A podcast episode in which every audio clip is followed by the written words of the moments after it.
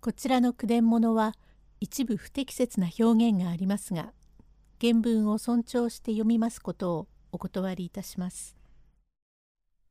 緑の林角の松茸第56回清三郎はおびくさんに占ってもらいお夏が本当に見つかるのか久蔵と話していました。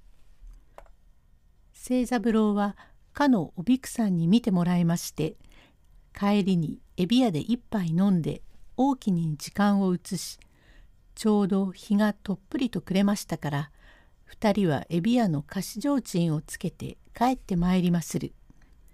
谷中へ帰るのでございますから道館山下へやってまいり清三郎「おい久蔵きっと知れるとあれほど立派に言ったがなんだかわからねえな。で、ですがね、若旦那。さようおっしゃるけれど、なかなかどうして当たりそうでげしたよ。あなたの顔を見る目がぎょろりとして気味が悪いようでしたが、ああいう方はまたどこかそれ我々の見る目とは違いますね。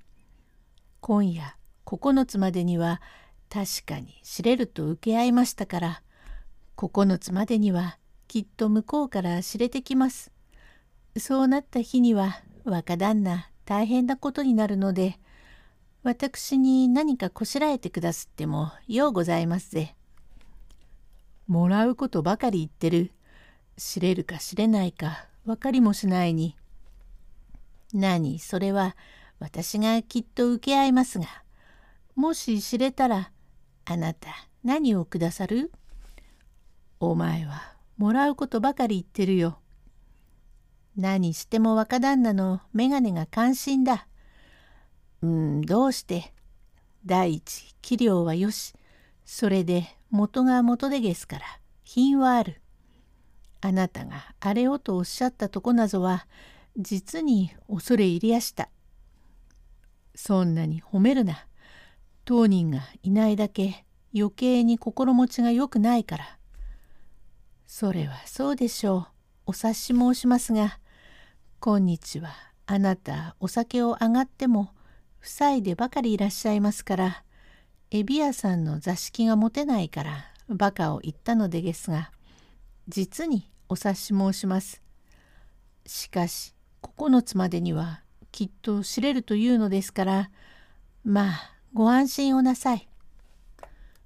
と話をしながらだんだんと清水べりへやってまいりますとなんだか倒れているものがありますのを久蔵が見つけ「若旦那お待ちなさい。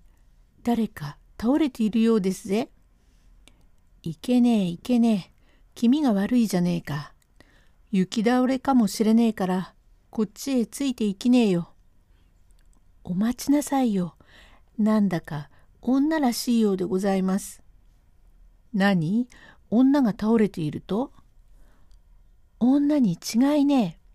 と言いながら提灯を差し上げ透かしてみながらここからこう明かりで見ますと頭の毛がどっさりと見えるところは若い女でございますぜ。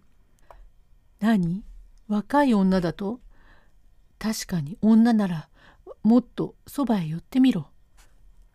女だから怖いことはなかろうと思いますが」と言いながらだんだんそばへ寄り添い明かりで透かしてみて驚きながら「若旦那若旦那なんだ若旦那ちょっといらっしゃいまし」何が倒れている久蔵は慌てて口も満足に聞けず「な何が何を?」ってその女の島田で何を言う？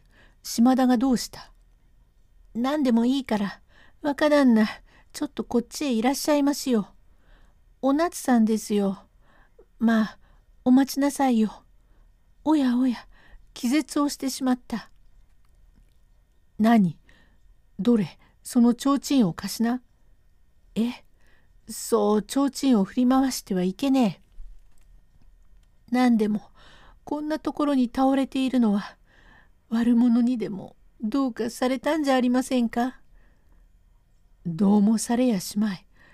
何にしても呼んでみよう。と、お夏の耳元へ口を寄せて、お夏さん、お夏さん。